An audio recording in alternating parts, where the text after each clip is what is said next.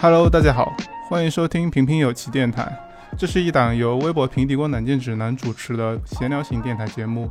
每一期阿平会邀请一些朋友来一起聊聊和游戏、电竞相关的话题。这是第三期了，这一期我邀请到了我好朋友苏北，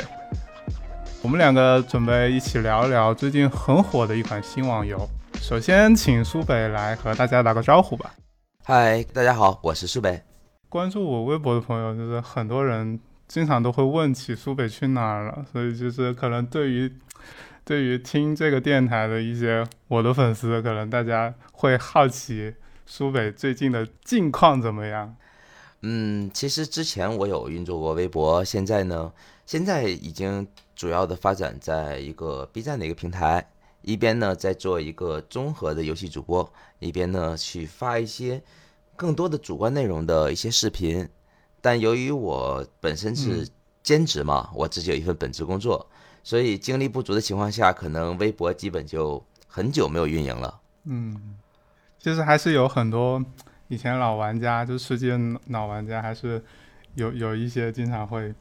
会比较会有点想苏北来着。所以大家大家大家听到这里的，可以去 B 站关注一下苏北。苏北在 B 站很活跃的，还经常会有做。你你是你现在直播每每周出去嗯播几天？直播就经常会直播的话算是长期直播吧，每天晚上基本都会播。视频的话搁的比较多，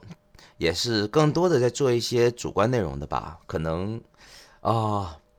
属于一直处于不用别人带节奏，我会自己带的那种。行，嗯，那我们说回这一期我们要讨论的这个游戏，呃，那就是《永劫无间》这个游戏是最近讨论人挺多的。我其实也是这一次最近这一次测试才去玩了一下，然后玩了之后我就我就觉得这游戏还是有挺多有意思的地方，然后也有一些可能。想吐槽或者是怎么怎么做的，所以刚好跟苏北前段时间聊了一下，然后就觉得我们不如来做一期电台，来具体聊一聊这个游戏。包括也有很多朋友，他们可能还不太了解这个游戏，那刚好也可以听一下我们讲的一些东西，可能你会感兴趣，或者是不感兴趣。这就是大概这一期我们想讲的一个东西。首先，还是有可能就是有听到这里的人还不太清楚《永劫无间》到底是个怎样的游戏，所以现在先请苏北来给我们大概讲一下这是一款怎么样的游戏呗。嗯，《永劫无间》的话，我也是说我个人的观点，因为我对它的整体的，毕竟没下饭，对吧？我也没有完整的有一个官方的一个宣宣发稿。那么我说我自己个人的一个观点，就其实武侠大逃杀或者说中国风大逃杀。从 PUBG 开始之后，我们国内已经有过两款了，一款是武侠义，一款是九节曲。嗯，武侠义呢是标准的武侠，九节曲是仙侠，而永劫无间呢是一款更多的应该算是武侠风格的，偏武侠一点的，虽然也有一些仙侠的成分，一款嗯动作类大逃杀应该叫。嗯，它的射击其实它的射击这一部分比较的少，一个动作大逃杀，第三人称的。它的制作人，如果我没有记错的话，是以前老《流星蝴蝶剑》的制作人。对，是的，对，所以说很很多人对于他的动作部分之前就一直很期待，也是在这儿。现在经历了两次，应该算两次公开的测试了。第二次公开的测试在这个月已经结束了。嗯，就是如果让我来概括的话，我有一个更简单准确的概括，就是动作类大逃杀的 Apex。对，可以可以说是 Apex，对。因为它真的跟 Apex 非常非常像，我我我其实玩之前，我我以为它会是和很多其他游戏一样，很像吃鸡，就是很像 PUBG，但是玩了之后会发现好像好像 Apex。但是，嗯，有一说一的讲，在我这几次测试的游戏体验里，我会越来越觉得它的所谓的大逃杀的这部分的因素其实是非常非常薄弱的。嗯，是是是，因为它。所谓大逃杀，其实它只不过是一个，嗯，物资相对来说更加随机一点。但是在你的游戏体验里，你会发现，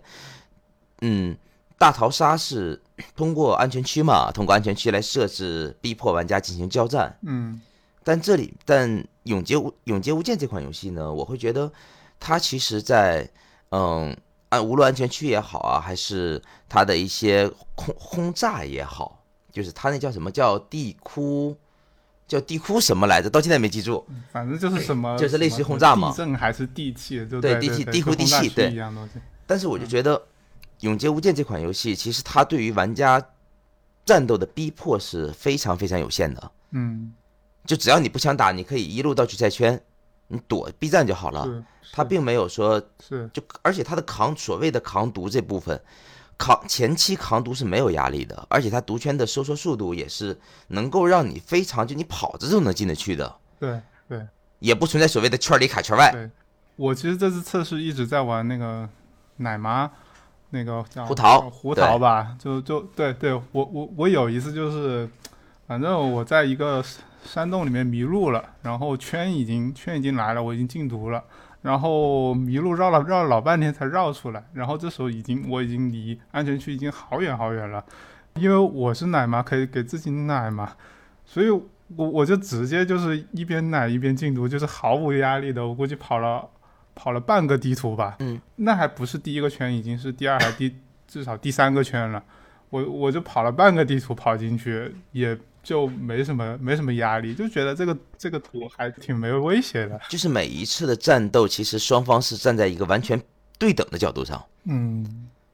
就是安全区的压力其实是不大的，哪怕所谓的我们说，无论 Apex 也好，PUBG 也好，哪怕其他的游戏都存在一个所谓的圈里卡圈外，嗯，但这里没有，这里就是一个很公平的一个交战场景，嗯玩家完全是在近距离的以团队配合或者说是个人实力的在进行一次公平的战作战。嗯，那说下一个话题就是，我们先倒回去一点，最开始为什么会想玩这个游戏，或者说你是最早是什么时候开始关注的？我记得你很早就关注了这个游戏。嗯，《永劫无间》我应该说关注的很早，或者说现在大多数游戏我关注的都很早。嗯，作为一个游戏主播来讲，能找到一个游戏可以播就已经很开心了，主要是这样子。所以说我关注的游戏比较多。嗯而《永劫无间》它刚出来的时候，说实话，我个人其实是没有抱有太大的，嗯，一个期待值的，嗯因为在早期它的宣传里，首先有两点，第一个就是国内武侠也好，仙侠也好，它的大逃杀其实是脱离不开一个是动作，一个是那个大逃杀这两个区域的，所以导致其实《永劫无间》在出来之前，我们很多玩家，特别是之前经历过前两次大逃杀游戏，就是《九节曲》和《武侠义》之后，其实对于这款游戏是有一个最初步的一个认知的，它会是个什么样子。嗯，而且说真的也很难逃离出这个东西，因为就那些嘛，对吧？是第二点呢，是我其实最早对于这款游戏的热度，就是源自于那年 TGA 嘛。嗯。说起来有一点点的，嗯、不太好听，就是《只狼》获奖那一次，而《永劫无间》呢，这恰恰在那一期上公布了《永劫无间》的宣传的宣传的 CG，他偏偏放出的就是钩锁那部分，叫“居身无形”，我记得。那一期 CG 的，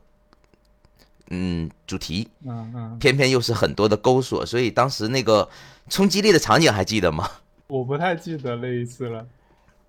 就是二零一九年的时候，嗯当时我记得二零一九年 TGA 记得好像是二零一九年，当时《只狼》拿到了最佳的最佳游戏嘛。对二零一九年，对，嗯，《只狼》是以《只狼》的钩锁，当时在出来的时候，很多人说啊，宫崎英高不死人终于会跳了，《只狼》居然还不仅会跳，还会钩锁了。嗯《只狼》拿到奖，宫崎英高坐在第一排，嗯。然后《永劫无间》放出的那个宣传的 CG，其实是有，在我眼里是有刻意的去拿出其中一部分东西，然后嗯放成 CG，而偏偏那一部分又有那么一点点的像。其实今天来看的话，《只狼》《永劫无间》跟《只狼》倒是没有所谓抄袭啊，这些都没有。嗯，但当时至少制造了流量和话题，还有热度，对，我是觉得，所以就印象很深嗯很深。对，我是觉得《永劫无间》这游戏在国外的热度也还挺高的，好像其实还是挺少的中国国产的游戏在国外有很高热度，很高关注度的这样这样一个情况，所以这这也是我对这个游戏比较感兴趣的一点吧。嗯，然后我觉得《永劫无间》的游戏，毕竟它的应该说中国的传统文化不能叫中国传统文化，因为它那里面有很多的有很多的一些暗含宗教背景，它并不是真的真正带指代了宗教，但是能感受到它不仅仅代表中国文化，嗯。包括里面的迦南小姐姐，哎，好看，很好看的迦南小姐姐。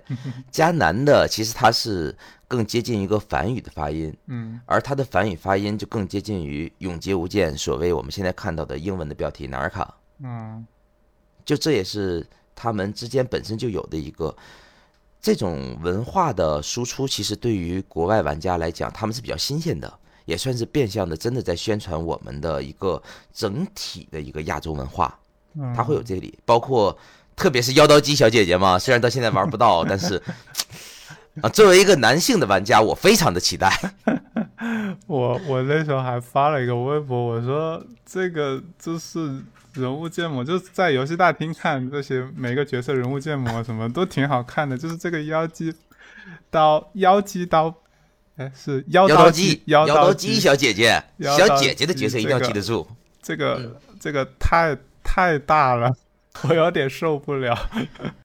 哎，你你刚刚还有说到一个有有意思的是那个呃，Naraka，Naraka 是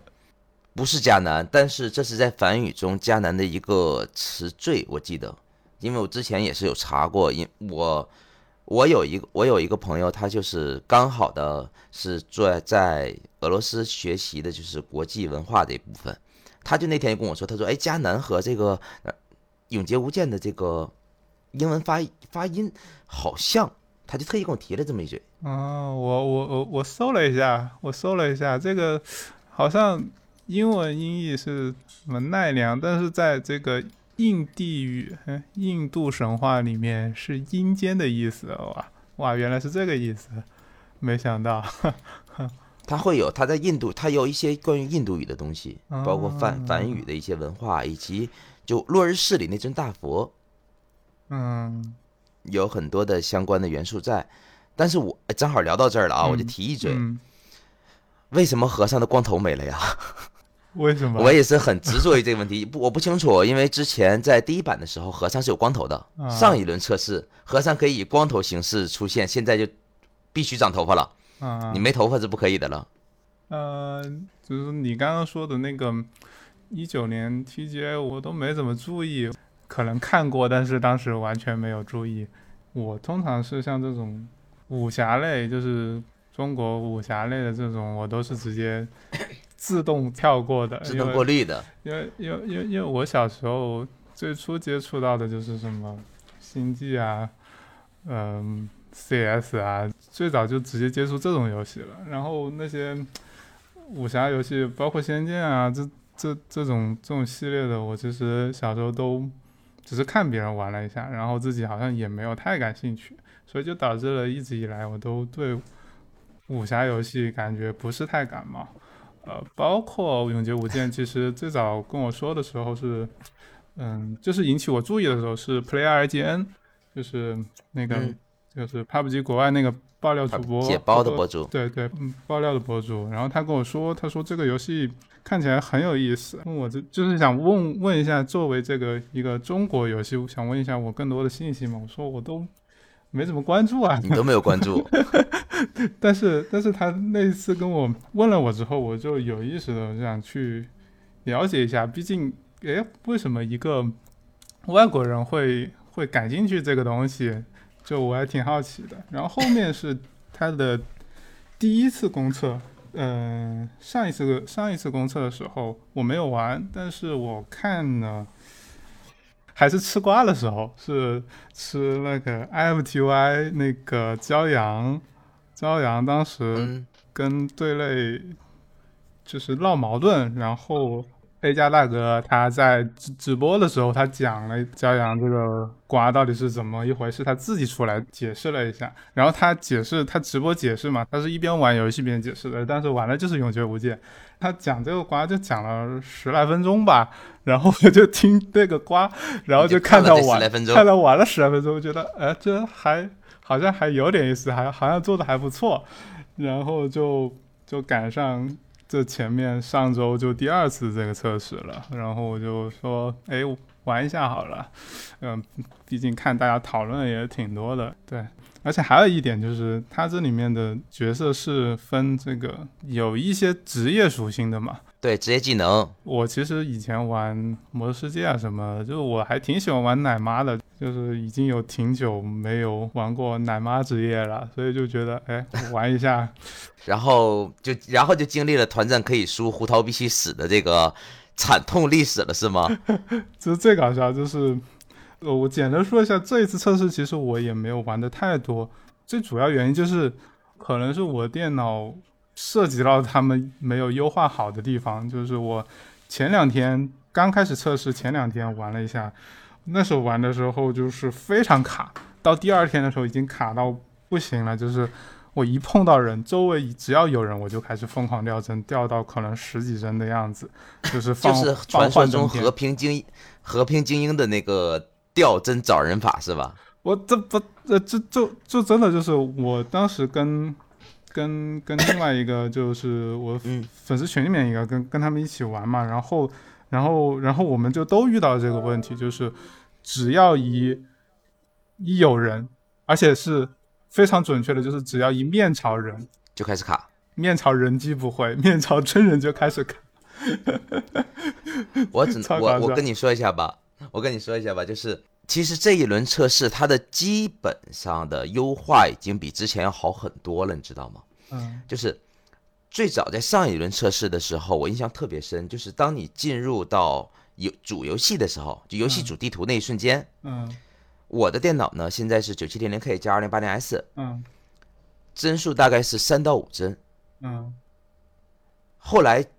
就是这一轮优化，这一轮测试，其实在优化程度上已经比上一次要好很多了。嗯，然后到第三天最后后几天的时候，为什么突然会感觉好了？就是，嗯，当玩家载入个人游戏角色的时候，正常不是有那道红色的像，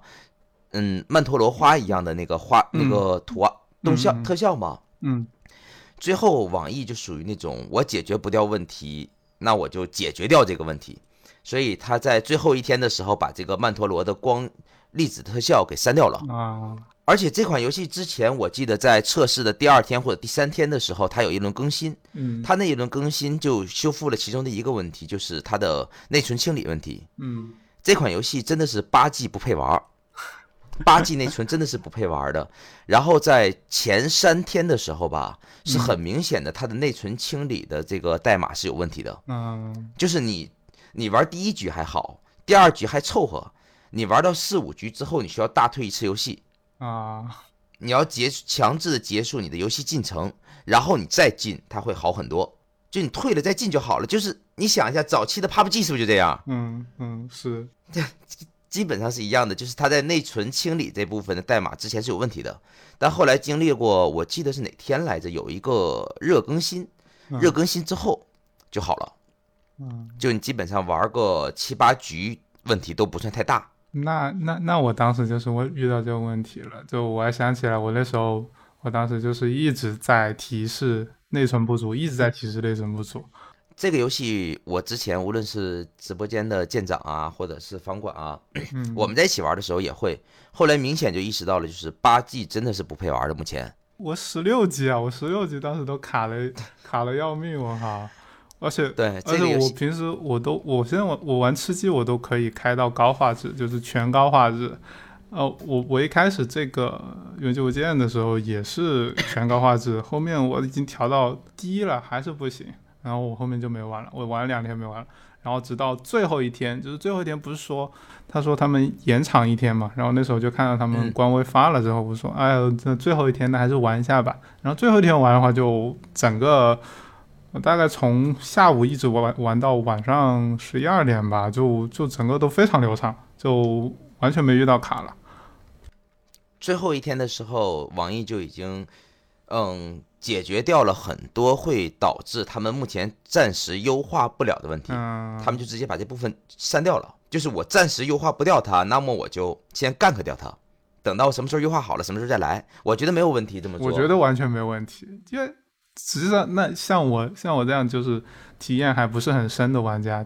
新玩家来说，我其实我都没有感觉到它删掉了些什么东西，反正就玩起来，你核心的部分没问题，整个是流畅的，战斗是流畅的，那那这这才是最重要的嘛，其他的一些什么光影、粒子特效，那是。只是说说白了，大多数人也不会很在意。其实是不会很在意、很在意的这种的，其实还挺好的。哦，说到这里，我就我刚刚其实是想说，我就是说我玩到最后一天，最后一把开之前，我才我其实一直我一直都只玩了奶妈那个角色，就是玩到最后最对胡桃。玩到最后一把之前，就才发现选角色的时候还可以选技能，就是就是那个你玩到最后才知道的吗？是啊，我就是玩到最后才知道，就是那天晚上我跟两个就真爱粉群的人一起玩，然后我们总是进决赛圈，一直就是要么第二，要么第三。那为什么就？而且我感觉，然后就是打完之后不是有那个数值统计嘛，我就看别人队的奶妈，吃鸡队的奶妈的治疗量好高啊！我说我感觉这个有点是哪里不对，我就感觉我我也挺已经挺认真在在在在在奶了，但感觉治疗量都不是很高，哪里问题？打架打的比较少吧？你们然后最后不是，就最后发现就是我那个技能没选对啊，就是那个牵线，它是你选你选最后那一个强化技能的话是牵牵的那个线可以一直不断的，然后还可以回护甲的，然后但是最基础的、甲，对，然后然后那你没没点那个是盔甲，你们到底怎么加出来的？就最基础那个连甲都不能回，我，哎，我就就挺，就最后那一把就换了一下技能之后，就很轻松就吃鸡了。我甚至觉得都好无聊，就莫名其妙就吃鸡了。不过胡桃的游戏体验不佳这个问题，其实是，嗯，当时我看到一些论坛或者社群上，非常多的玩家都在讨论这个事情，就是胡桃每个队一定要有，但是你胡桃玩家很多胡桃玩家的游戏体验又非常的差，对这个我也觉，我也发现，就是我前面我没有换技能，其实没有换技能的时候，我觉得，我觉得这个角色技能还是有点意思的，因为它的基础的那个加血技能是牵线，牵线牵线的过程中是持续治疗，就是缓慢持续回血，然后你按左键你是直接传送到你牵线的那个队友的身边，然后可以弹开附近的敌人，然后然后右键是直接断开牵线，然后直接回一一部分血。你断开之后大概有个十秒吧，应该是十秒的十秒的冷却时间，这个冷却时间你治疗不了，但是你可以靠这个这个十秒的时间，你可以打打伤害啊，或者是搞点别的，就是你不用一直加血。但是当换成了就是牵线那个是不断的时候，你就很无聊了，就是因为你牵线的时候不能是不能攻击的。我觉得他我觉得他要么应该之后应该是牵线的时候，应该是可以有一些可能造成不了太高伤害的攻击。我觉得完全不能攻击，真的太无聊了。就是这个，就你就一直挂着，对，而且那个强化之后，为了线不断，它的冷却时间变得非常长，大概一分钟还是一分多钟吧。就是你只要断了线之后，你你可能现在打的这一场战斗里面，你就别想再重新牵线了。嗯，当时我记得我是，当时我第那次是这次测试的时候，我和两个主播，我们三个联动一起打的。嗯，然后其中有一个女主播也是我们的朋友，她就打的胡桃。然后在第一天晚上直播结束之后，我们几个在群里自己闲聊天的时候，嗯，她给我们的一个回复就是：“我感觉我牵了两条狗。”他说：“就我全程就在拽着这两只狗，不要往前冲了，不要去打架了，回来回来。”就他他说他的游戏体验几乎就是这个样子的。确实就是你牵了线之后你就干不了别的，你然后然后他那个牵着线其实就是持续治疗，持续治疗，你又不能断那个线，那肯定无聊啊。而且还很吃队友的保护。就比如当时我们是一个和尚，一个迦南，嗯一个奶坦，奶坦就是能抓自和尚能抓自己人，点出那个天赋来。嗯嗯嗯然后一个迦南群隐，我真的是我们当时就打起架来，两个人保胡桃一个，嗯因为你只要不保他的话，现在当时到后期的时候就已经意识到了，我们可以使一个人，但是胡桃必须要使，只能这么打。非常需要保护，就是胡桃还是非常需要保护的。但是路人队还不保护你，对对对，路人完全不保护，而且就是你稍微会玩一点的人，就是上来就直接找胡桃杀。特别是在这一轮测试里，长枪还特别强。对，基本上两个龙王破奔着你脸就来了，你一点脾胡桃一点脾气都没有。没任何办法，就是连到死，真的就连到死。哎，你觉得这游戏战斗怎么样？战斗具体到战斗系统，包括我们说战斗也好，动作也好，算在一起，对吧？嗯，他这个战斗设计确实还挺不错的。就是我之前看了一些媒体评价什么的，就是说这游戏其实最关键的就是它战斗部分做的还不错。然后我玩了之后也是觉得，它那个就是相互克制，普通攻击、霸体攻击和正刀，它这个相互克克制的一个关系，然后导致了这个战斗过程实际上是一种类似于有点见招拆招，就是比较经典的那种动作游戏里面会会有的这种感觉。所以你一开始讲就是这游戏其实是一个比较偏向动作游戏，我确实是比较准确的，就是它它虽然有近战武器有远程武器，但是远程武器其实其实挺一般的，就是也也没啥。但是近战武器的这个战斗部分，包括玩起来也还挺不错的。但是当然我我其实就是没有玩太溜，因为我对这动作游戏本来就是一直不是太擅长。那你、嗯你玩起来怎么觉得怎么样？嗯，应该说，在我眼里，就是《永劫无间》啊这款游戏，嗯它有一个，我觉得我们要从不同维度来衡量的这么一个说法。嗯就是如果作为目前整个网游市场上比较少的一款动作动作了，应该它我把它就直接划分到 ACT 动作游戏里了。嗯按照网游市场上这么一块蓝海来讲，它设计的无论打击感、音效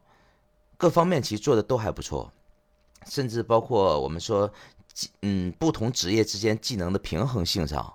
嗯。虽然说现在真正三排的时候，铁三角就是有胡桃，很多标准铁三角就是胡桃、迦南和和尚，嗯。然后有的人有的队伍把和尚换成霓虹叶，嗯。但是他的基本上他的基础的一个战斗的一个近战战斗上，他是能够达到了一个自洽的逻辑吧，而且他的手感还属尚可。嗯就在网游领域上来讲，它是不错的，但是你当然不能拿它和传统的 ACT 单机大作来比。嗯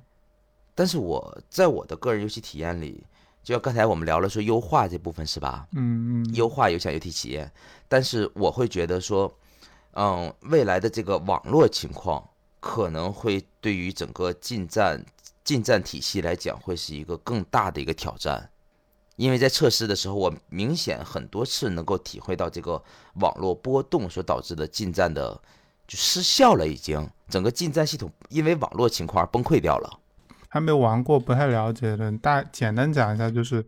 它那个刚刚说到的普通攻击、霸体攻击和正刀。霸体攻击其实就是蓄力攻击，普通攻击就是点一下鼠标，霸体攻击就是长按鼠标，然后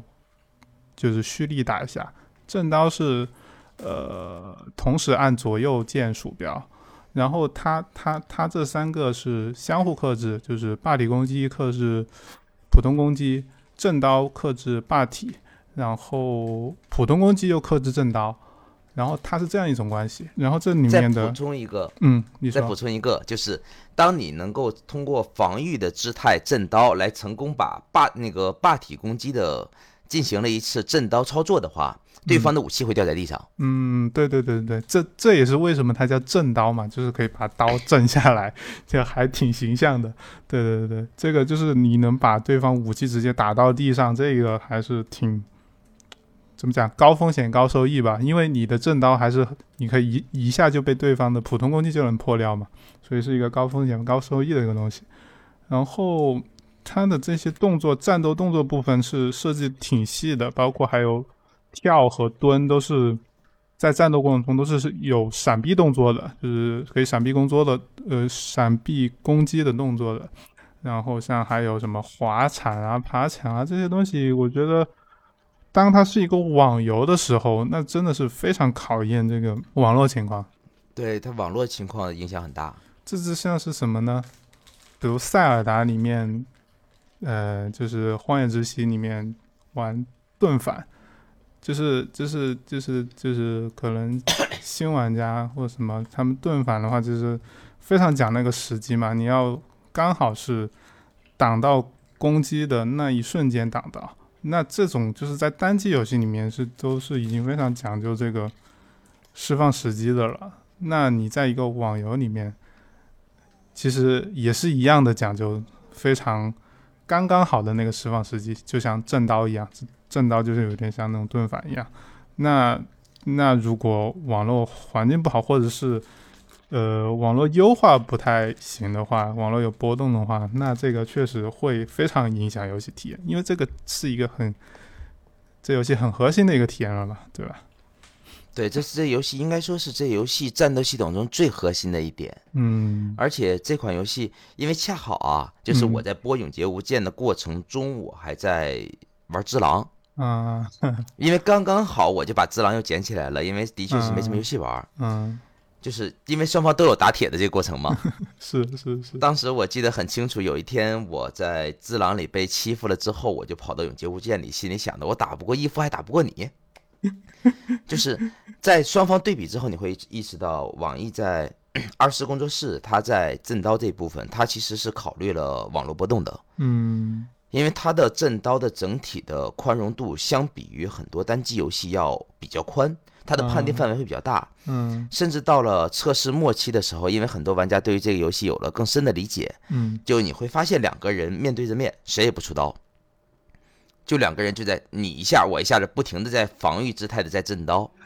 而到后期的时候也出现了一个新的玩法。嗯当时我是我们不是有两个常备武器槽吗？就是你可以切换的两个武器。当时我只带一个武器，我其他的所有的武器都是放在我背包篮里的。跟人打架的时候，一门心思想我震你的刀，把你的刀震到之后呢，因为我是有一个空的槽的，嗯，嗯，你可以直接捡起我，直接就没收嘛。嗯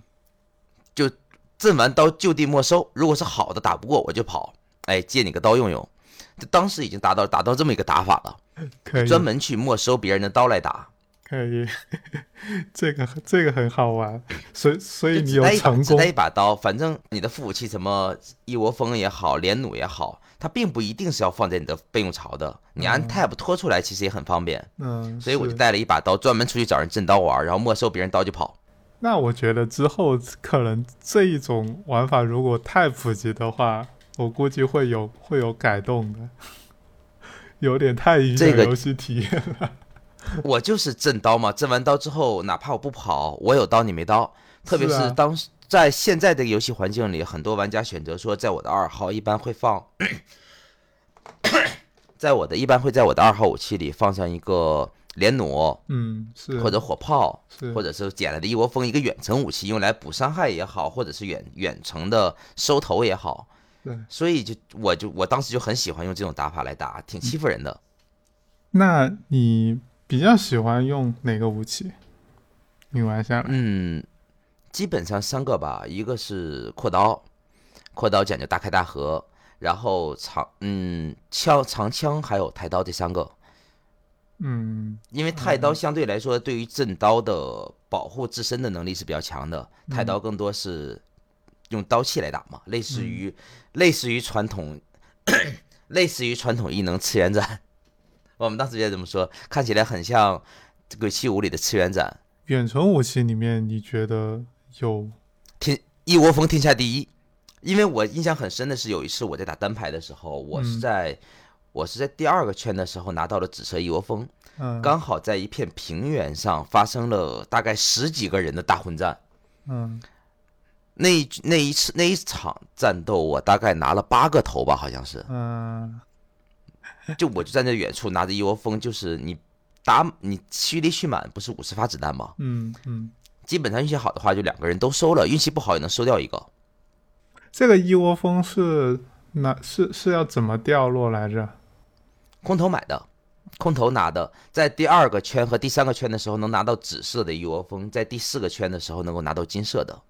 我我好像我好像就拿过，我好像就拿到过一次，还没怎么用就死了一窝。蜂跟一窝蜂跟喷火器在一起的嘛，拿到一窝蜂的相当于拿到蓝火的加特林嘛，哒哒哒哒哒。我拿了好几次喷火筒，但喷火筒感觉就不太行。喷火筒我不太用得惯，因为它的距离很近，很容易被一些攻速比较快的近战武器直接打破招，打出僵直，然后等你再回来甲就没了。是的，是的，是的，是的，我当时就这样，而且我当时好像也没有配合什么符文什么，就伤害挺低的。那哎，说到符文这个，哎，是叫符文吗？我忘了是叫什么。就姑且当符文吧，就是英雄联盟传统的哎，符文系统。不不是不是不是，符文还是另外那个，它就是游戏外有一个符更像英雄联盟以前那种符文系统的那，种以前符文系统还要花银币升级的那个，是是是是是是，那个那个东西我靠，我还挺讨厌那个东西的。我就想到了以前最老的英雄联盟的那个符文系统，就我想到那个对就是王者荣耀的符文系统。对，王者荣耀现在，现现在。目现在王者荣耀的符文系统，对对对对对，我我我挺讨厌的，那就是一下加那么一丁点，然后又让你去搭配，我觉得好无聊。你还不如像不会，嗯，我不不会的，不会的，你应该是没升多少级对吧？嗯，算是吧。我因为我没玩几天嘛，我们之间，我们之间当时对于符文系统，因为我还打了蛮多的，我的嗯符文符文页面也解锁了很多的东西，嗯嗯、很重要符文，嗯甚至我会觉得符文系统会成为新老玩家的一个基础的数值分界线，能够达到这个水平嗯，。对对对对，其实其实是一样的。其实像英雄联盟或者王者荣耀，其实都是这样的。我其实是单纯对这个系统本身是有一点，我觉得有点无聊基，础就是它是要要干，网易传统异能又干又氪嘛。对，差不差不多意思就是要干，然后它会直接拉开新玩家和老玩家差距。对，差的非常差的非常多。比如像胡桃，如果说你把水系点满是绿色的那一系，嗯，如果你把扶队友点满的话，你的扶队友速度会快到令人发指。嗯包括像我之前打和尚嘛，嗯，而我们呢又频繁的在那种高级资源点去打，所以我当时点的是和尚初始的时候是有初始怒气的，嗯就相当于大招嘛。嗯我上来就能有接近百分之三十，然后落地打架基本上打一打我就有大了，我大了就我有大了之后就能在敌人开大之前我就抓死两个。如果碰到新手玩家，他可是没有这种东西的。还有那个幸运值，幸运值你你把幸运值点的很高，跟你没有点的话，就是你开到的装备就 差别也挺大的。会有差别吗？我从来没有点过幸运值，幸运值我一丁点儿都没有点。会有会有会有，就是就是我当时就没点幸运值，然后我两个队友都点了，然后我就是一直开那些那些不知道叫什么队，蓝的白的，蓝天白云的，垃垃垃圾堆，反正我就是好难，我连个男甲都好难开到，就前期啊，就好难开到男甲。他们就是开了两个，哎，这这里有男甲，我说你们怎么老是就一直会开到男甲啊？我就他们就说就是把幸运值点上去了，就是很容易出差别挺大的。我对这个还挺震惊的。这个差别还是在我觉得，嗯，在游戏正式运营大概在半年左右会拉开一个明显的差距了。嗯，是，我觉得这是比较担心的一点吧，就是说新玩家跟老玩家之间拉开差距之后，新玩家体游戏体验就会越来越差，加入这个游戏的新玩家就会越来越少，这也是很嗯多游戏的一个问题吧。在我眼里，这是这个游戏的一个必然的一个走向，嗯，是是真的，在我眼里，这是这个游戏这款游戏的必然走向。是，嗯，我想到了当年的，其实我们有一款游戏是非常适合用来对比嗯《永劫无间》的，嗯就是 Apex 英雄。嗯，对，Apex 之前在我们说二零一九年年初的时候爆火了，然后嗯。随着一段时间之后，当当年的外挂问题啊等等一系列，包括橘子根本就玩不上的问题，嗯嗯。开始出出现了玩家实力断档之后，嗯。新玩家就很少会加入到 Apex 里了，嗯。因为 Apex 它对于枪法的这个包容度更低，就是你可能会打得到，但是你永远打不死，就像现在的泰坦二、泰坦陨落二一样。嗯泰坦陨落二啊、彩虹六号啊，都面临，包括我的我的青春 Dead Game Dota 二，都面临着这个问题，就是，在没有新人潮的时候，嗯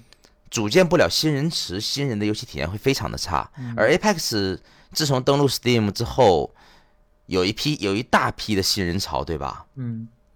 这一大批的新人潮就组建了一个新人池，以马帮手为代表的这一部分玩家，倒不是说新人玩家有罪，新人玩家菜如何，而是每个玩家都会有一个学习的过程。是的，但是新人池是允许玩家去学习的。真的，可能可能这个问题就是说，像《永劫无间》这个开发团队也知道会有这个问题，但可能这个问题是一个目前很多游戏都遇到都有的问题，但是又没有找到很好的解决办法。对我我我是觉得，确实很多像你刚刚一说，就就已经有很多游戏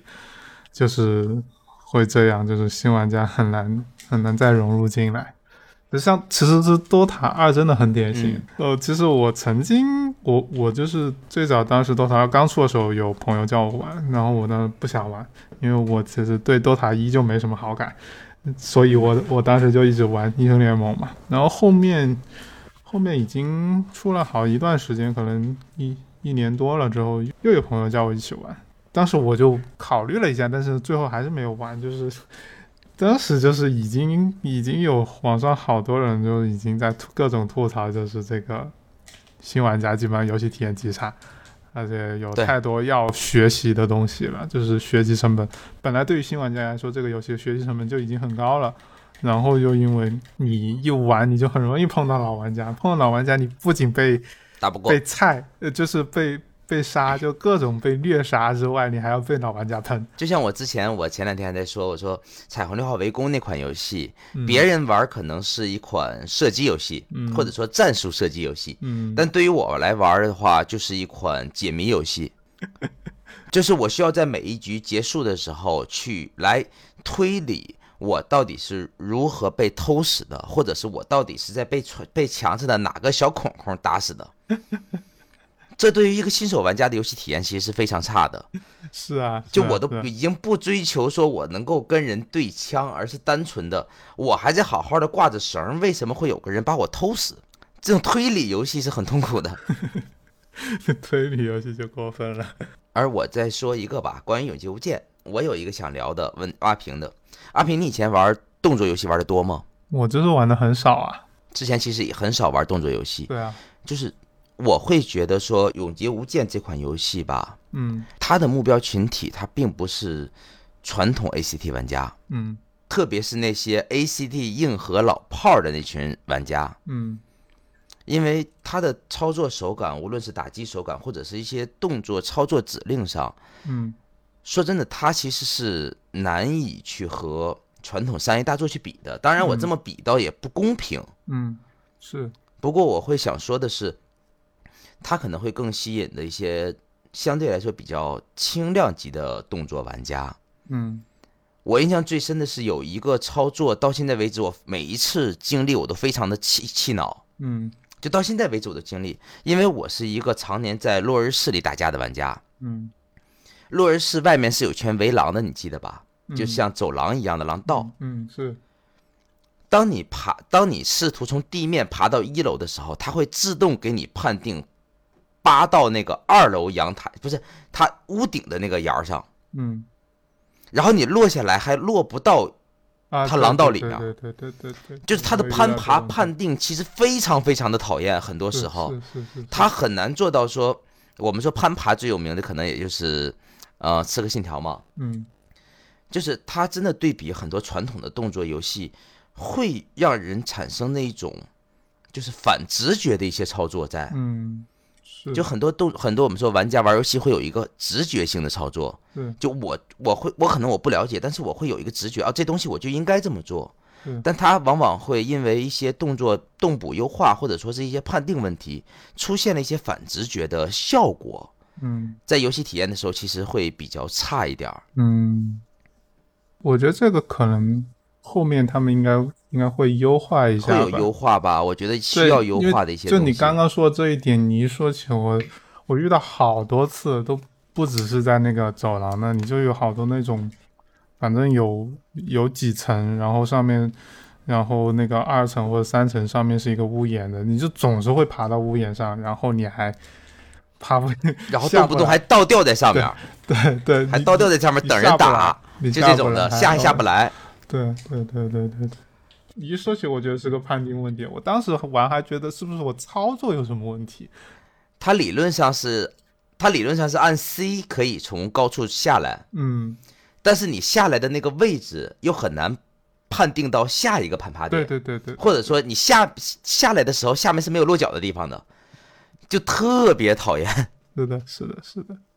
然后你刚刚说的这个，它可能会吸引那个轻度动作游戏玩家，有可能。我自己的感受就是，像刚刚前面说的，它的动作战斗那一部分，我玩了三天的时间里面，我其实没有搞太清楚。近战的话，我基本上是一顿乱按。一顿乱砍，对我近近战基本上一顿乱砍，然后我就后面后面玩的时候，最后一天玩的时候，我基本上我就避免了近战，我几乎都在远程，很少很少玩近战。反正我是奶妈嘛，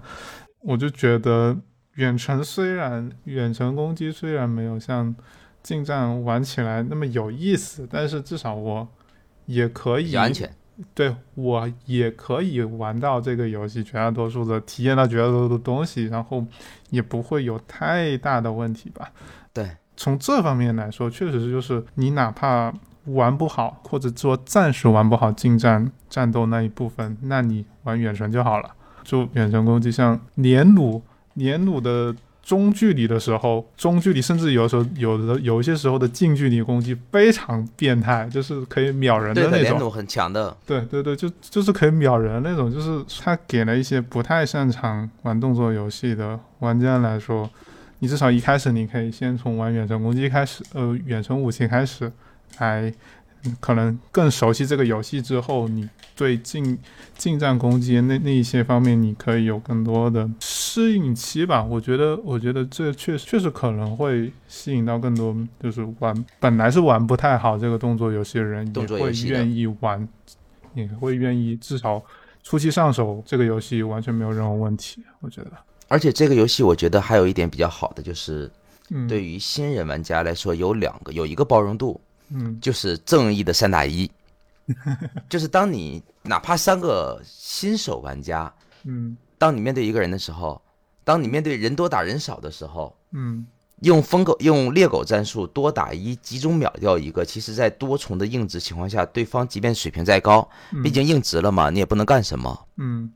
这一部分是一个对于新人玩家比较友好的地方。另外一个对于新人玩家比较友好的地方呢，就是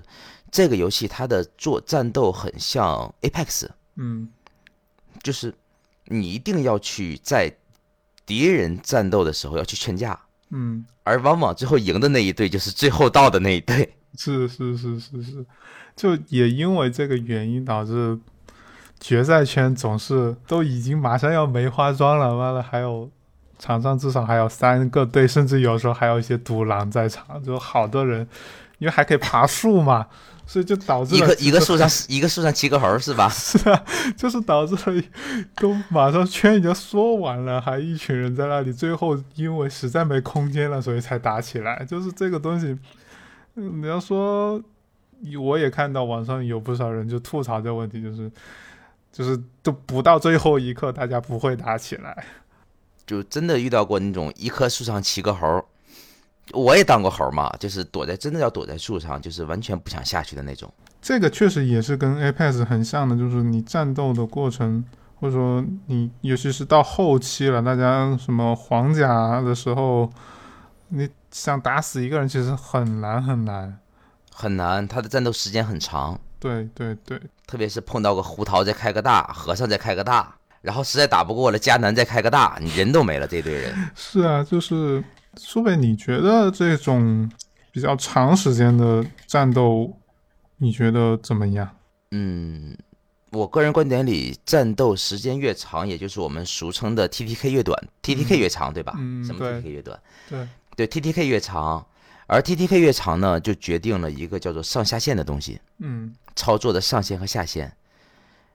操作的上限越高，就意味着在同一局游戏里，高水平的玩家他们能够体现出一个碾压之力来。嗯，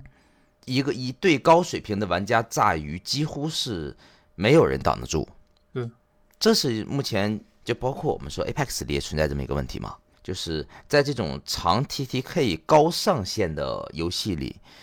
高水平的玩家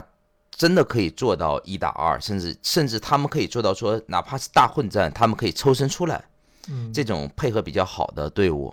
这样的话，对于新手玩家的游戏体验其实会不那么好。还是回到了之前那个话题，就是在度过了前一个半月的新手期之后，嗯。接下来再入坑的玩家可能会比较难，嗯，当然对于网易来讲，九十八都已经卖了，你进玩不玩无所谓了。所以，所以我们终于找到了原因了，为什么这个游戏卖这么贵？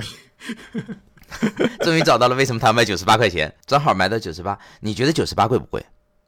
贵啊！我们不是最初就讨论了这个吗？就觉得太贵了。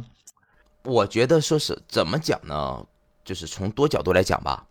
嗯。作为我来讲，这款游戏的质量值不值九十八？我觉得是值的。嗯，我是能够坦然接受它真的值得卖到九十八。是，即便抛去它所谓的国产的这么一个情怀以及国内玩家买账的这个因素之外，嗯，这款游戏它自身质量卖九十八，我觉得没有问题。但它我觉得作为一款多人竞技游戏来讲，我觉得怎么讲呢？已经很难有。游戏还想还想吃完上家吃下家的这种，就吃完买断吃氪金。嗯，我们说除了早期的 PUBG 大逃杀领域啊，嗯，大逃杀领域除了早期的 PUBG 以外，嗯，很少有游戏又吃买断又吃外观又吃内购的。Apex 现在氪金厉害吗？但是 Apex 是免费的呀！啊啊啊！对对对对，Apex 是免费的，只有早期的大逃杀游戏是收费的。比如说像最早的《泥内岛大逃杀》，就是科幻版的那个大逃杀，在 PUBG 刚火的时候 o u d 去玩了一段时间的那个。嗯嗯嗯。然后我们说火战地的火风暴算一个，嗯，COD 十五算一个，嗯，COD 十五的大逃杀也算是一个。虽然说那款游戏它的整体的完成度并不算太好。其实我们能想到的武侠一九节曲这种也算，但我会觉得多人竞技游戏，特别是在现在已经有这么多的选择，特别是大逃杀有这么多的选择的这么一个市场前景下，它并不是当年 PUBG 那种蓝海市场，嗯，就是现在已经没有增量玩家了，大逃杀只有存量玩家在抢存量市场，你多人竞技总要免费吸引人来玩儿。多人竞技，多人竞技得有人才有竞技，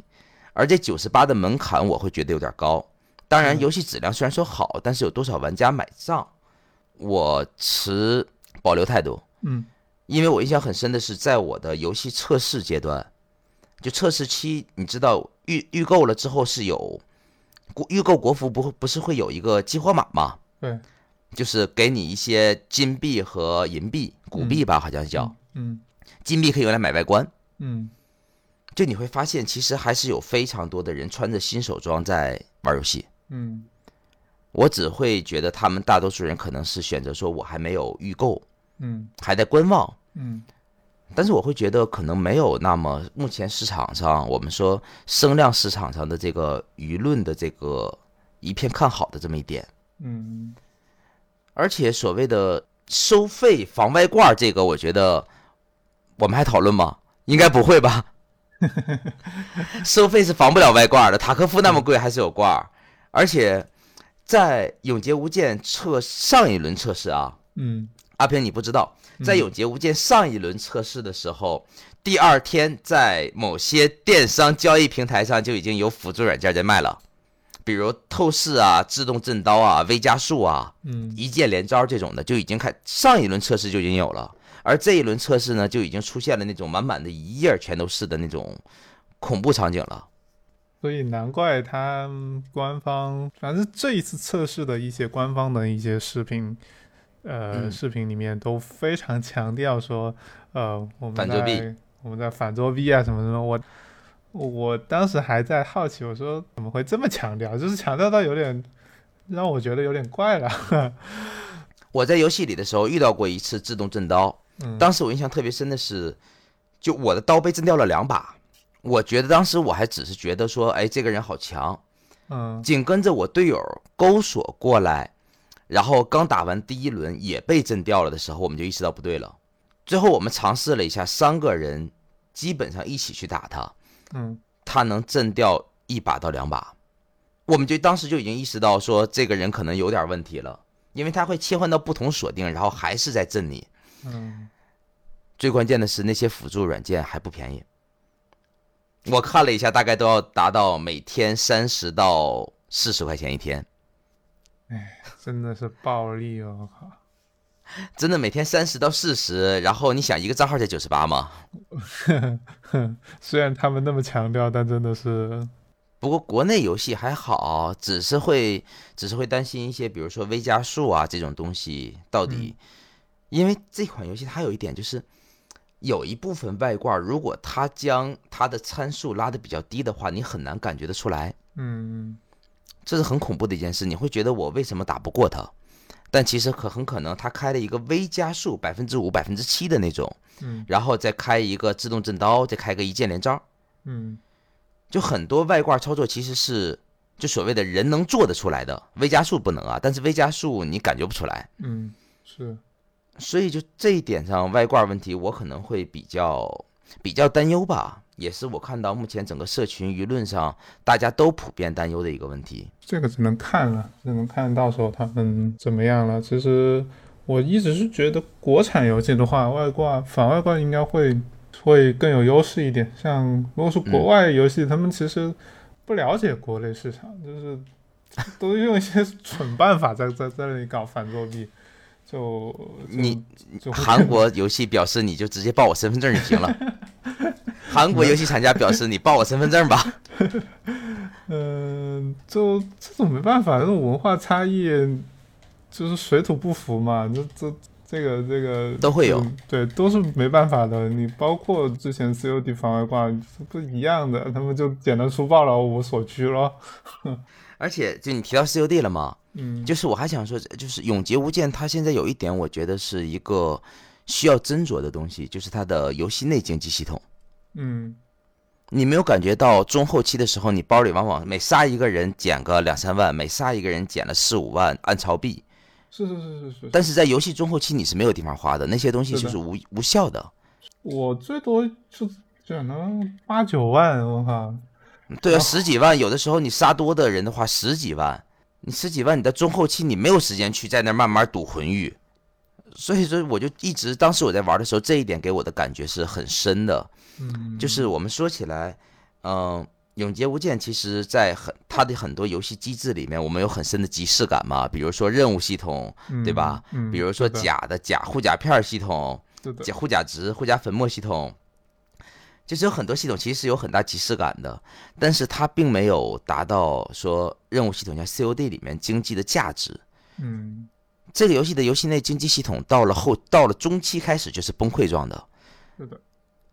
你没有时间去花那些钱，比如像我们说 COD，COD 到了游戏中期的时候，哪怕到后期，无论是你拿钱去买 UAV 还是买轰炸，能够对于你中后期的战斗有一锤定音的效果。对对对，但这游戏我总不能到后期赌魂玉吧？我倒的确能买一个轰炸区，但是买轰炸区有的时候我也第一个我不一定能够买得到，嗯，第二个去买东西的时候这个风险也过大了一点儿。而且那东西还有限时。对，还有限时，而且又面对这种决赛圈大家都耗着的情况，就是你耗着耗着你的就没了。嗯，对，就是经济系统，我觉得是应该是制作组后期应该去着重优化的东西。前期我需要赌魂玉的时候没有钱，到了后期我我有了很多钱，我又没有时间去花，哪怕我就觉得你把空投武器卖贵点嘛，是是是，对吧？不要零元购嘛。我们当时玩的时候，跟跟跟队友还讨论过，就是就是后期钱没用嘛，也是讨论过钱没用。然后我们就想这个东西，其实也比较想，就是说后期能够花比较多的钱，能买活队友什么的这种。对，买活队友啊这种的，其实就很好了。对啊，对啊，对啊，对啊，这个确实也是一个后面他们应该需要优化的方向。哎，其实我们那个。魂域前面我们应该讲魂域的，没没没讲到。你觉得魂域这个系统怎么样？魂域系统做的，我觉得非常非常的讨喜，我特别喜欢。甚至我觉得魂域系统可能会成为这个游戏最大的亮点。怎么说？它的魂域是有几种特殊的，可能有一些玩有一些听众没有不知道它的魂域指的什么。嗯，魂域呢，我们就以扩充满六格为例，就是相当于你有六个格子，这。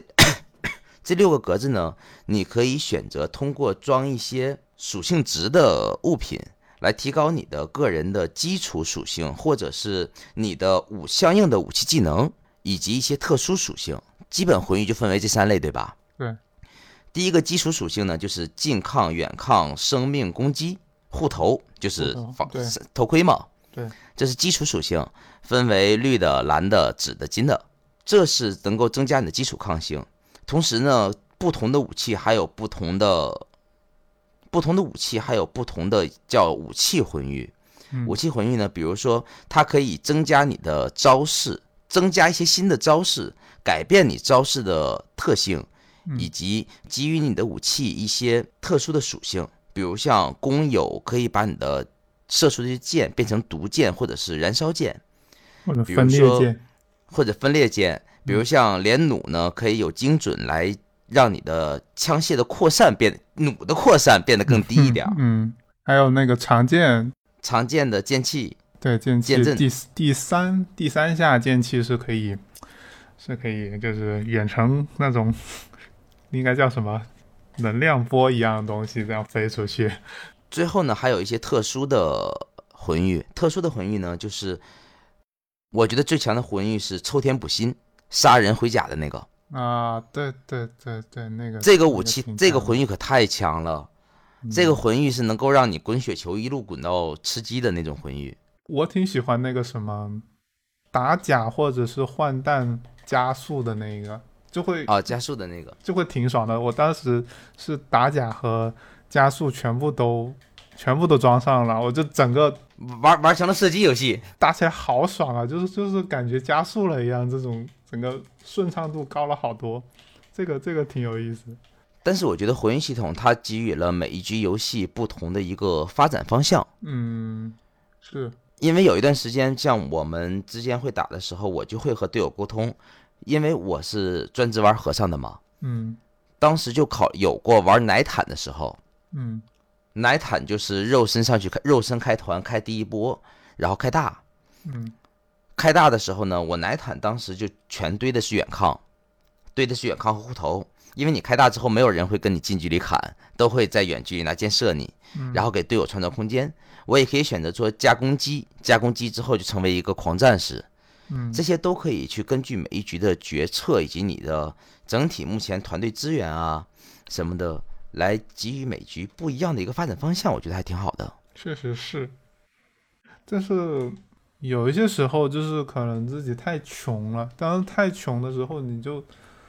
这东西你就没有可选择的空间。能能装六格能装满就不错了那种局。然后然后你杀了人之后，你舔他的魂玉的话，你又不一定能够舔到怎么讲想要的。对，就是因为它武器是对应的嘛，每一种武器有个。对应有两三个对应的魂域，至少有两三个、三四个魂域吧。就是当你不是很富的时候，你这个魂域选择不是太多的时候，你就没办法说自己去选择用什么魂玉来适应这一把自己的这个打法啊什么的。这种情况会有吧？但是我这种情况基本上，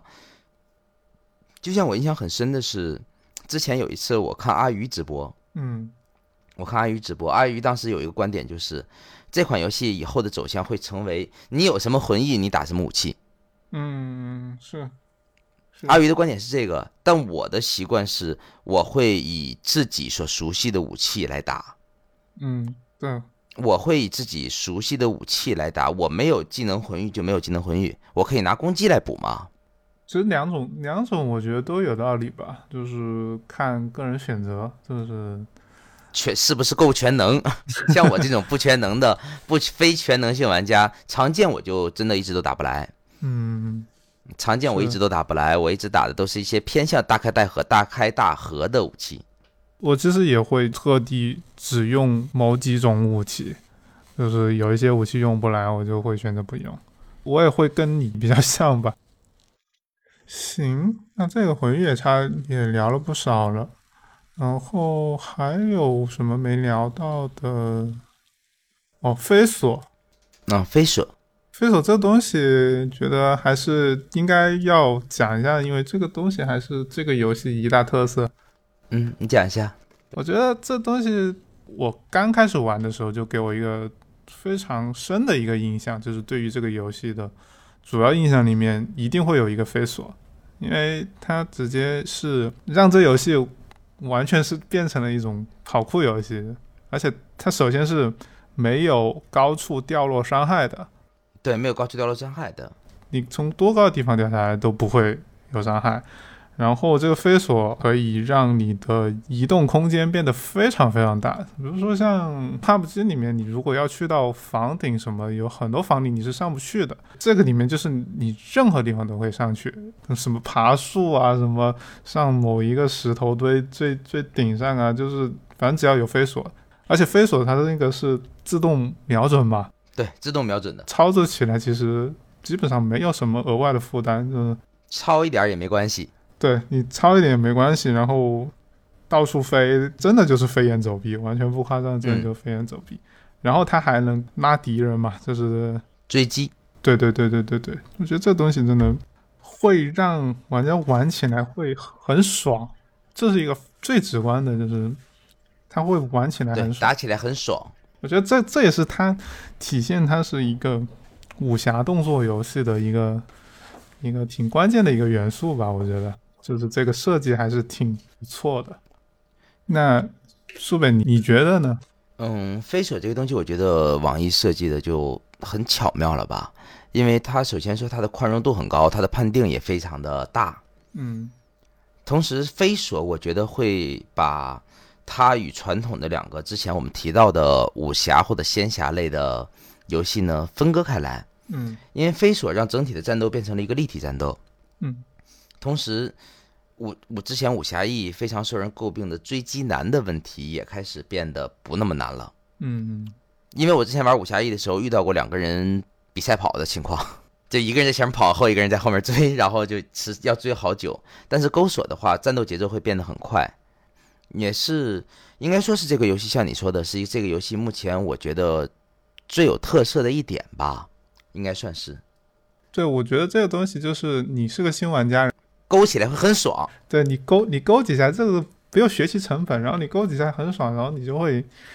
呃，进而其实是对游戏体验还是有比较大的正向激励的。我觉得这这是一个这这是一个好的好东西，然后它的战斗中的实用价值也挺高的。它是一个非常非常符合玩家嗯直觉性操作的一个一个系统。就你觉得应该能够抓得住的地方，它都能抓得住；你觉得可以抓人的时候，他大概都可以抓到人，就很符合玩家的直觉。你就凭感觉去做，你就做不错，是大概这样的。哦，我想到一个很想问、嗯很想问你的一个问题，就是你播永劫的效果怎么样？就是观众反馈啊什么的。嗯，观众反馈的话，因为我现在整体的观众已经偏向于切近于本身就杂项主播嘛，什么都播，播单机、播网游、播主机，什么都播的。永劫的话，大家最初的时候还是秉承着一个对于新游的一个热度宽容度，大家都还会比较关注。但是看时间长了呢，会有一部分玩家觉得他的观看体验相对来说可能会比较一般一点。对，这个就是我想问的。每一次战斗的话，我明白你的意思，就是战斗体验，对吧？肯定没有人喜欢看收东西。对，就是我觉得这个游戏可能就是会观赏性不太好。首先是它要打很久，对，那个见招拆招的这一个战斗过程，就是对于没有玩过这个游戏的人来说，可能看不懂你在干嘛。就是，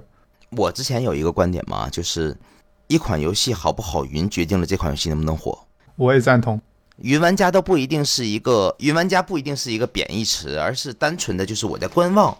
我在观望这款游戏好不好，或者说我是一个路人玩家，这款游戏能不能吸引我的兴趣？但这款游戏我受到的一些反馈就是，不知道我是怎么打赢的，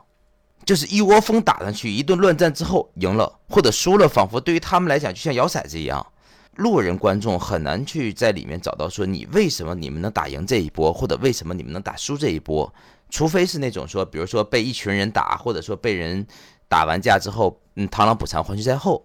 除非是这种很明确的输赢判断之外，有的时候到底打赢了还是打输了，这一点对于路人玩家或者说对对于观众来讲，他是不太能够认得清到底为什么这么做的，为什么出现了这么一个结果。说实话，我作为操作者，有的时候我也不知道。你都不知道，有的时候是，有的时候打起来之后就是，嗯，可能就是莫名其妙敌方的胡桃走位失误，或者说对方的大没开出来就赢了。对我刚还有的时候会是这样的，也是这样。我就是经常，比如说一，或者有的时候就是一混战起来，就是反正自己也也不知道自己在干嘛，然后要么自己死了，要么对面死了。特别是三方混战的时候，我当时我在游戏场景中啊。最常出现的一个场景就是一顿乱砍，然后感觉自己要被人打了，就是震刀，震刀一会儿没人打了，勾锁走打甲，打完甲勾锁回来逮谁打谁，就你很难去判断说谁和谁是一队的，我应该怎么打。所谓的战术，在那种九个人甚至十来个人一起混战的场景的时候，你是没有什么战术的，第一反应就是跑，那就有的时候会这样，就是第一反应就是我们先撤。等他们先打，然后你要撤不出来呢，就是一番乱战，没有什么太多的。打之前想的很好，打起来了就是属于那种街头小混混打架的那种，抄个板砖逮谁打谁。我只知道队友砍不了，至于我到底砍的是谁，哪谁和谁是一队的不知道，就是在打就打就完了，就这种。对啊对啊，而且我觉得，当你当你打一个人。之后，其实你想切换目标，其实不是那么好切换的。特别是说急，一般急一般就是为什么说胡桃必须死？因为胡桃在战场上是最明显的。嗯，你顺着那根线去打就行了。第一个，他是奶妈，一定要一定要打；第二个，他还好打好找。对，你还很容易找到胡桃。对，那就是就先杀胡桃嘛。那我们其实也已经聊了很多了，然后。你还有什么想聊的话题没有？其实我觉得对于这款游戏，我倒很一直很期待一个东西。嗯，我觉得它就像我们说，你要把它列到大逃杀里可以，但我倒更愿意把它放到 ACT 里面嘛。嗯，而我其实挺蛮期待的是这款游戏会不会出一个类似于竞技场或者说是死斗的这么一个游戏模式。嗯，我会比较期待，因为很多玩家现在。有一部分，特别是一些老龄大龄玩家，嗯，或者经历过《流行蝴蝶剑》年代的玩家，会以《流星蝴蝶剑》的标准来期待这款游戏。对。那么我们说，《流星蝴蝶剑》除了当年的剧情之外，更多的人可能，如果有听众跟我一样是八零后、九零初的这一个时代的话，还会记得当年网吧里《流星蝴蝶剑》四方阵的这种局域网对战的这么个模式。我觉得它其实是可以出的。对，我也而且我觉得这种模式算是它的一个先天优势的所在。嗯，是的，竞技场模式、三 v 三模式，就像魔兽世界里的竞技场嘛，三 v 三嘛。对呀，对呀。当然，我觉得大概率可能就是胡桃和尚和迦南。其实我对于他只有一个纯奶妈角色，还是有点意外的。他应该还有一个奶妈角色。对，我觉得现在一共几个？现在九九个。现在就一个，只有胡桃一个。今天九个，九个九，总共是八个吧？呃，算上妖刀姬，啊，算上妖刀机，我记得是，我记得是八个吧？我看一下。八个九个突，然问了一下之后，我也愣住了。三四五六，哎，只有七个哎。姬昌海、宁红叶、迦南，然后特木尔啊，对，胡桃、天海，嗯，对，就七个。有七个，七个里面一个一个奶，嗯，那也还行吧。对，我是希望能至少再有一个奶妈。再有一个像德鲁伊一样挂 hot 的，持续回血，慢慢回的，对啊，对吧？牧师之后啊，加再加牧师之后再加一个 hot 加 hot 的。但我倒是觉得，哎，你有没有关注那个永劫无间？正好聊到这儿了，你有没有关注永劫无间的下一款近战武器没有哪个链锯？面具是什么？我一会儿聊完电台，我发你，是一个真的和整个永劫无间非常非常违和的一个武器。啊、就违和感非常非常的强，叫链锯。我觉得我刚才想说呢，就是近战武器里没有空投武器，嗯。因为空投武器里都是远程的嘛，嗯。所以我还挺期待他会加什么东西进到空投里的近战。但是如果说空投里的近战是个链锯，我目前看到的整个舆论上对于链锯其实都是不太看好的，嗯，我我搜了一下，不太看不不是很太看好的，因为它的违和感太强，看到了，这就是一个对吧？该应就是该叫什么？你会感觉有点像电锯一样的东西。对，就是传统的美式的伐木电锯。嗯，我就会觉得说，我大明有此神器，岂由？就当时我看到的时候会有这种感觉。搜到的一些文章都是争议很大，对这个这个东西的争议，其实目前还蛮大的。嗯，有点搞笑，这确实挺违和的。不过我觉得，其实这个游戏，你说武侠呢，宁红叶的技能群体眩晕这东西怎么能算得上武侠？和尚变大佛，它也不太像武侠。哎，所以，而且现在我觉得这一次测试基本上就是有明显的，就是大家玩的就那么几个角色，有另外几个另外几个男的，反正是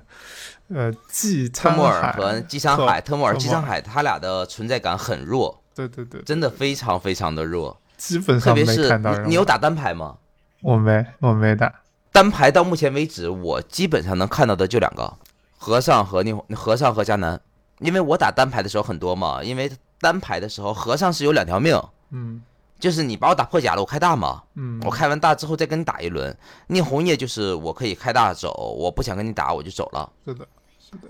基本上就目前为止我看到的单排就是这两大王者嘛，除了这两大王者，其他你刚刚说的是迦南，迦南对啊迦南就是他们除了这两个之外，你很难看到其他人。看到其他人，基本也都是一个作为，嗯，作为游戏体验的那一部分加入到游戏里了。是的，是的，我反正我的感觉就是玩迦南的是最多的，对，迦南，而且迦南作为团队型的英雄，他也很强。嗯他特别是很多迦南都会点群引嘛，嗯，对，群引用来保队友还蛮好用的。我觉得那七月八号出了之后，你会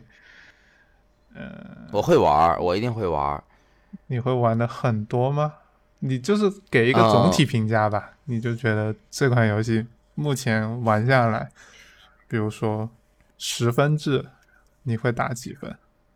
我会打七分吧，七分，嗯我会打七分左右。就是首先说，这是一款质量还算非海上过得去，也是可以说质量还不错的游戏。嗯它作为网游来讲的话，它的整体的游戏素质以及目前存在的平衡性的问题，官方其实也一直在平衡，所以整体的游戏体验来说还是不错的。但是依旧是这里面的目前的一些优化问题，以及它的游戏性还存在的一些漏洞的问题，嗯可能还会扣一些，包括它的游戏打击手感以及操作手感。说实话，因为我一直在玩了很长时间的单机动作游戏，嗯，所以它并不会让我觉得很惊艳，是这样。大概会玩上一段时间吧，应该会这么说。差不多，我可能会是六分到七分之间吧。你要考虑到国产游戏吗，对，考虑到国产游戏，那就还要加一两分了，对吗？因为国产游戏其实还是可以，还是要支持的，特别是本身它的游戏质游戏质量还不错。对，确实确实很不错。确实，我刚开始玩的时候，我还是对于它是一款国产游戏，还是一开始给我还是一个眼前一亮、挺惊艳的一个感觉的。行啊，那基本上就这样呗。那就到这儿了。